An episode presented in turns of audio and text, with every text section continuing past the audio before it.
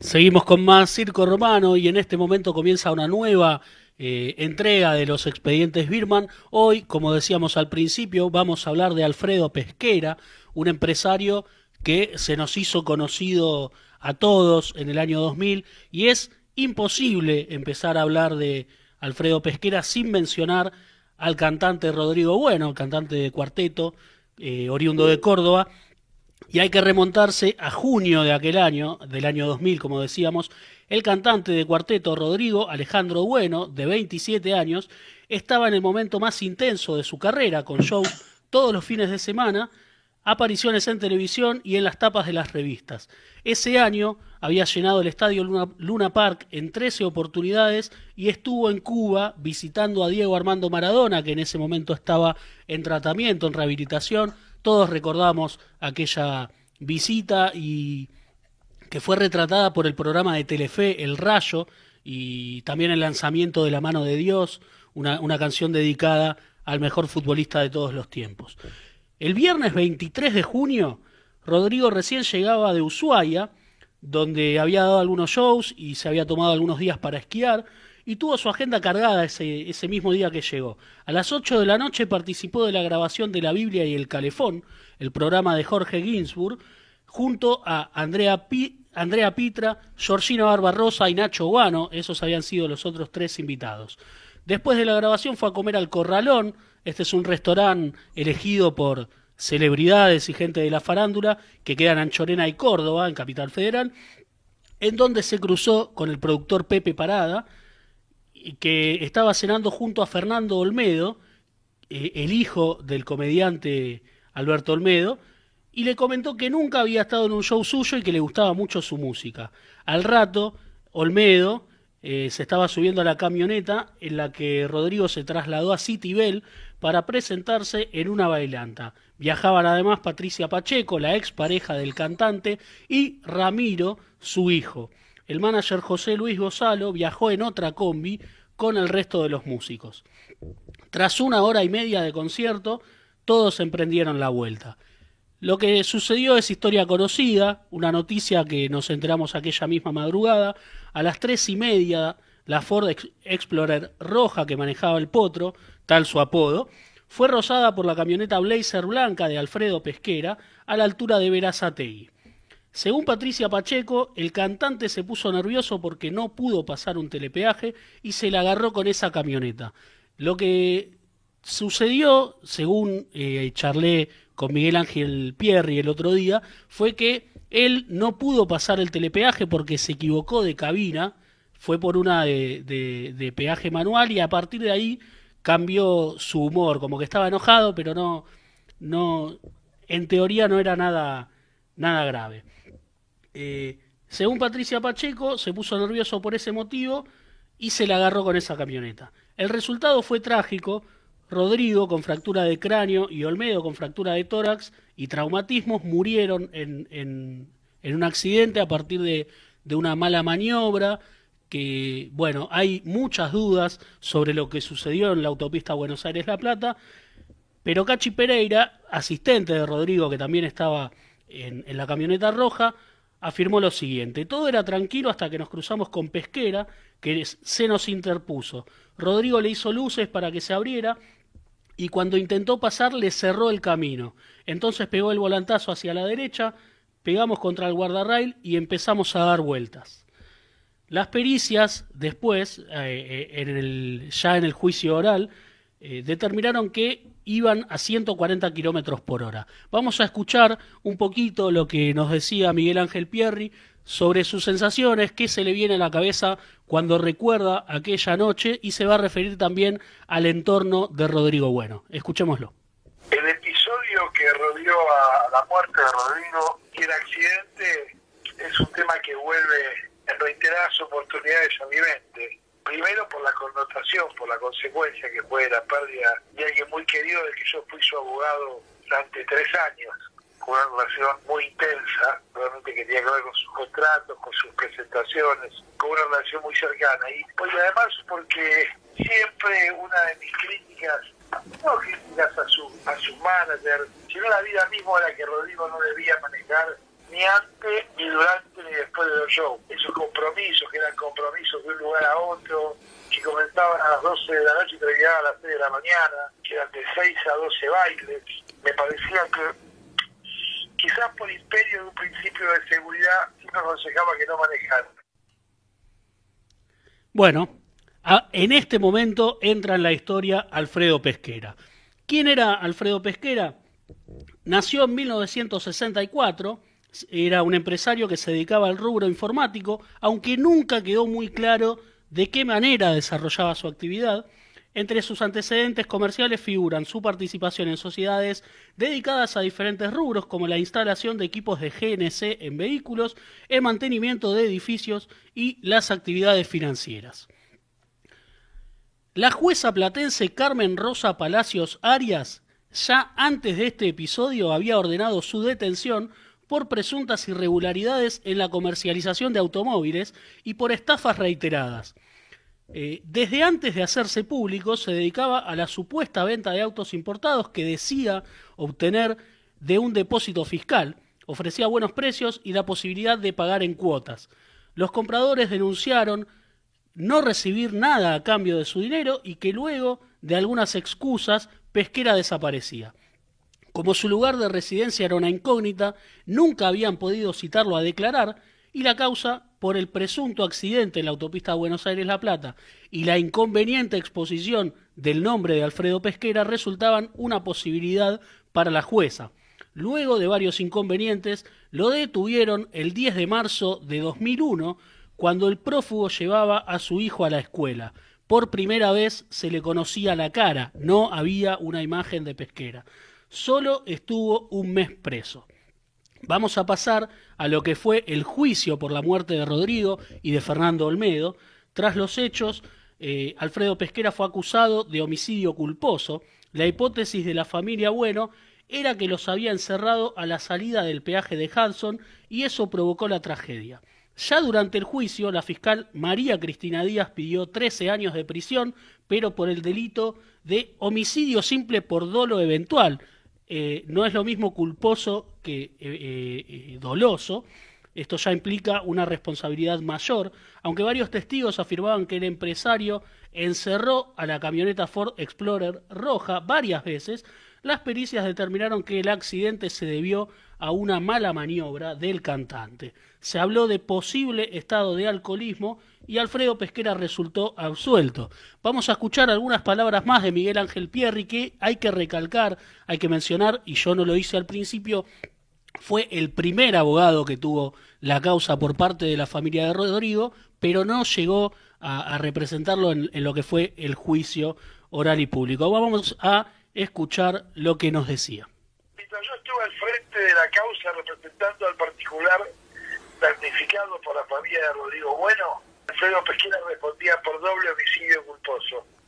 Vos recordá que yo no llego al juicio al final, porque en ese momento se planteó una discusión en un objetivo que tenía la familia, que era inculpar a Patricia Pacheco por una supuesta discusión en la cabina del auto de, de la camioneta de Rodrigo. Discusión que realmente no tenía ningún amparo, yo no, lo, no lo discutía, pero realmente no tenía mucho sustento, más allá de cierta marca de que se hablaba, de un rasguño en la mano de Rodrigo, algo así. Pero lo que yo sí veía era una maniobra clarísima, posterior a una discusión con Alfredo Pesquera, la autopista de Buenos Aires-La Plata, que se venía reiterando desde antes del peaje de Hudson, que termina encerrándolo a Rodrigo, un volantazo. Rodrigo pega contra el Warright tipo New Jersey y lamentablemente como Rodrigo no tenía puesto cinturón de seguridad, eso creo que facilitó que él muriera, que se había despedido. El juicio fue lo que fue. Yo creo que en ese momento, quienes fueron los abogados hicieron todo el esfuerzo, pero increíblemente Pesquera salió exculpado y Rodrigo, por decirlo de alguna manera, quedó como responsable de la muerte de Olmedo, casi como responsable del accidente. Una locura.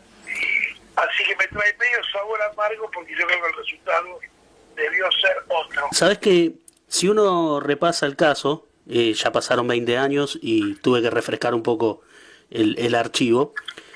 Eh, Pesquera en ese momento estaba eh, tenía otra causa por estafa e incluso no se lo podía llamar a, declarar porque no se sabía bien cuál era su paradero ni, ni dónde estaba.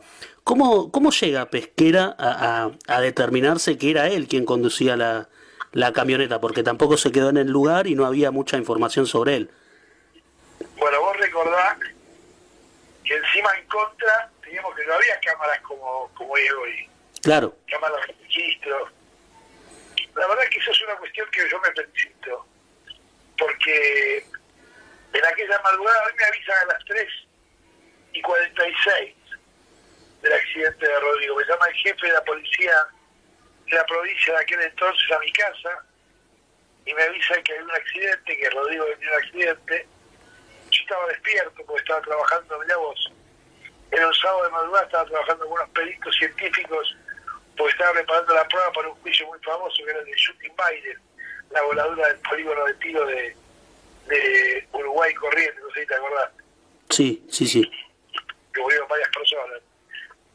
Bueno, a partir de ahí, que trasladarme a la, la morgue de y la ruta, enterarme de lo que estaba pasando, eh, en términos del escenario que veía no me cerraba lo que había pasado. Y bueno, con testimonios que logramos reconstruir, sobre todo sobre unos pibes en Crónica TV, que los venían cerca, y otros muchachos del programa El Rayo, ¿vos te acordás del Rayo?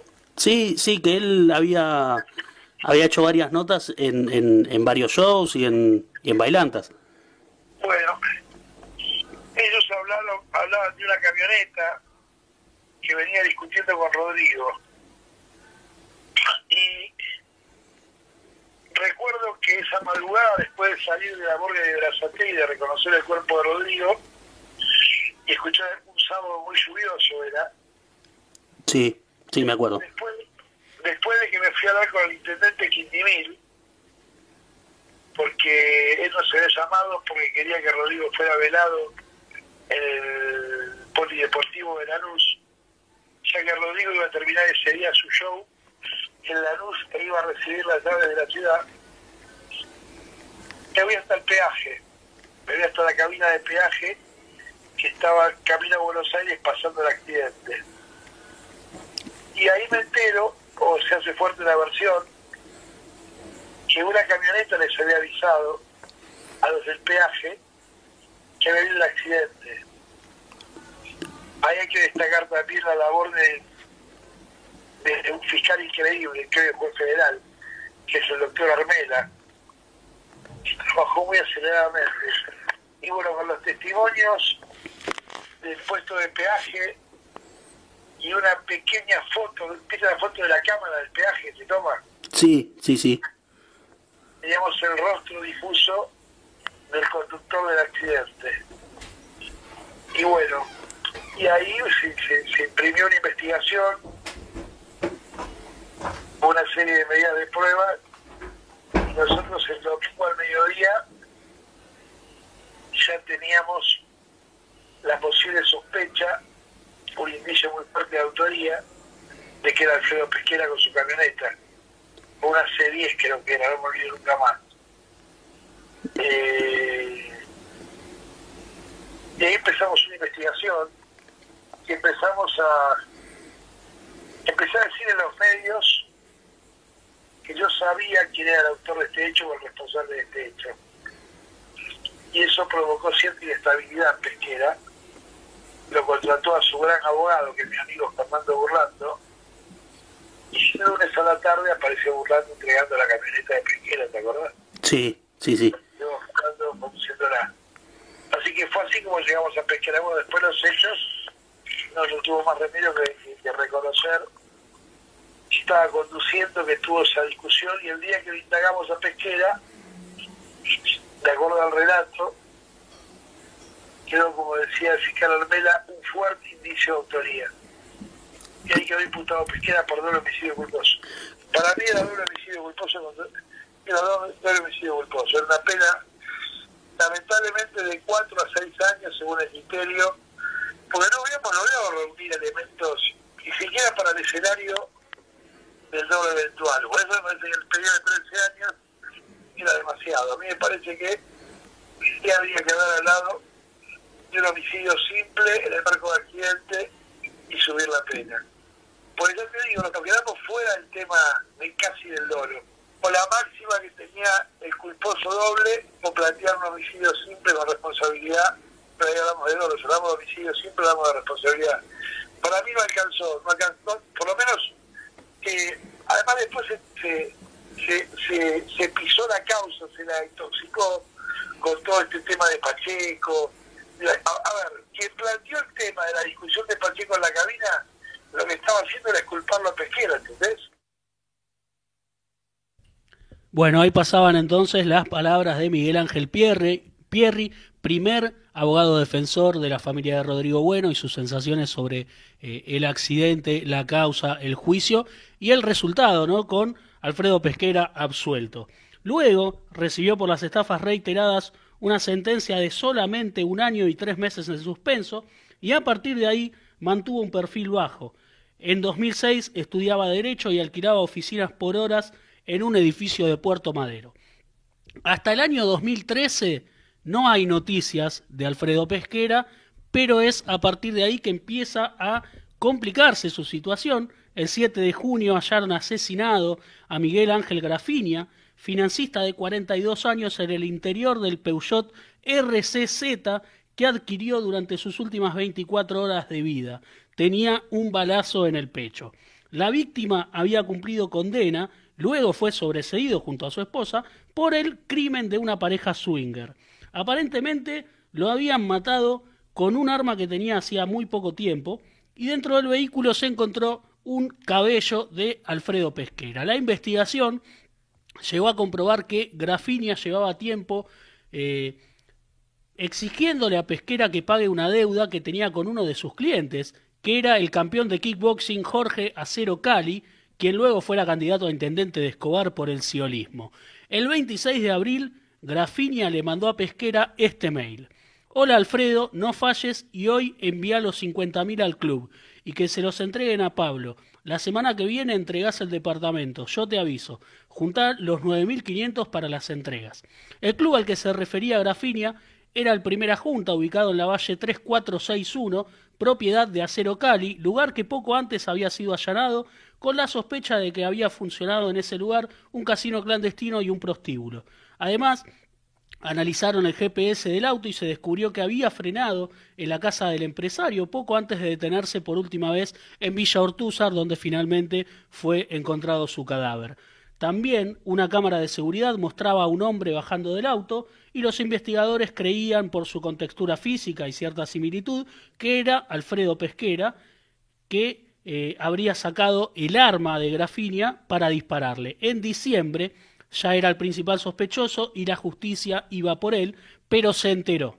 El sábado 21 de diciembre, a las 16, lo encontraron con un balazo en la sien derecha dentro de su camioneta BMW X6, estacionada a metros del domicilio de Saavedra que compartía con su novia. La autopsia determinó que murió entre las 22 del viernes y las 4 del sábado, la ex esposa del empresario contó que ese viernes le había pedido que se fuera junto a su hijo para que este, este chico no viera cómo se lo llevaban preso. Pesquera intercambió mails con Fernando Burlando, que había sido su abogado, eh, como dijo Pierri hace un rato en, en el juicio por la muerte de Rodrigo y de Olmedo, a quien le escribió, se enquilombó todo y no estoy para otro round como el de Rodrigo. La causa quedó archivada como averiguación de causales de muerte y los investigadores se inclinaron por la hipótesis del suicidio. La mamá de Grafinia sostiene al día de hoy que su hijo no fue asesinado por Pesquera y que éste tampoco se suicidó. Ella habla de eh, otras cuestiones que desconoce, pero dice que con Alfredo Pesquera cerraron un círculo. El disparo mortal salió del arma hallada junto a su cuerpo la misma que terminó con la vida del representante de Acero Cali. Pesquera acostumbraba a mudarse cada tres o cuatro meses. Habíamos dicho al principio que no había ninguna claridad sobre su paradero y por eso su primera causa por estafas no podía avanzar porque no podía ser citado a indagatoria. Eh, pero Fernando Burlando sostiene que esto era porque seguidores y seguidoras de Rodrigo lo amenazaban permanentemente. Los investigadores, sin embargo, creen que lo hacía porque tenía importantes deudas con prestamistas. La última información sobre Alfredo Pesquera está en una nota que Clarín publicó el 5 de abril de 2015. En ella se comentaba que el cuerpo del empresario permanecía en la cámara de la morgue judicial de la capital federal y que ni su que ni su ex esposa ni su última novia lo reclamaron. De su última novia hay que decir que se había divorciado recientemente, que había vendido su casa y le dio el dinero a Pesquera, también incluyendo la parte de su ex marido, dinero que nunca apareció y del que nunca hubo noticias. Quien sí se interesó por enterrarlo fue su hermano, que inició un pedido el 30 de diciembre de 2013, pero el retiro del cuerpo no se había concretado hasta entonces debido a problemas de salud de la madre de ambos. Un año después, el mismo hombre solicitó permiso para cremarlo, el juzgado dio el ok para enterrarlo, pero no autorizó la cremación. Ese fue el último intento en aquel momento. Lo que sucedió después con el cuerpo de Alfredo Pesquera no lo sabemos, no encontré ninguna información, pero era una noticia que se repetía en aquellos momentos que era un muerto al que nadie quería eh, enterrar. Esos eran los títulos. Eh, esta, esta, columna ha tenido muchas fuentes. Eh, esta, esta, nota de Clarín que mencionaba recién del 5 de abril, además de varias noticias e informes de Infobae, de Infonews, de Telam y algunos videos que he visto en Canal 26 de, que encontré ese archivo en YouTube, además de la entrevista que mantuvimos con Miguel Ángel Pierri, que mañana a la mañana se va a subir completa. Aquí escuchamos solamente lo referido a la causa y a Alfredo Pesquera, pero fue una nota de más de media hora en la que se habló de su relación con Rodrigo, del entorno, de varias versiones que circularon, porque se habló en su momento también de un supuesto de una mafia que operaba en, el ambiente bailantero y que había otros intereses en, la muerte de, Rodrigo, sobre todo. Eh, Fernando Olmedo falleció por, porque estaba en el momento eh, acompañándolo pero bueno, nada de eso se pudo probar. De todas esas cosas que no se probaron, vamos a, publicar mañana una nota con el testimonio de Miguel Ángel Pierri, con bastante detalle en circoromano.com.ar. Quiero agradecer, obviamente, a Miguel Ángel Pierri, a Víctor Ribnikov, nuestro compañero de programa, y a Leo Abel Pérez por su colaboración en esta columna, en esta nueva entrega de los expedientes Birman que tendrá un nuevo episodio el mes que viene, ya entrado agosto, en este estudio en radioarroba.com. Vamos a escuchar un poquito de música y volvemos con el resto del programa.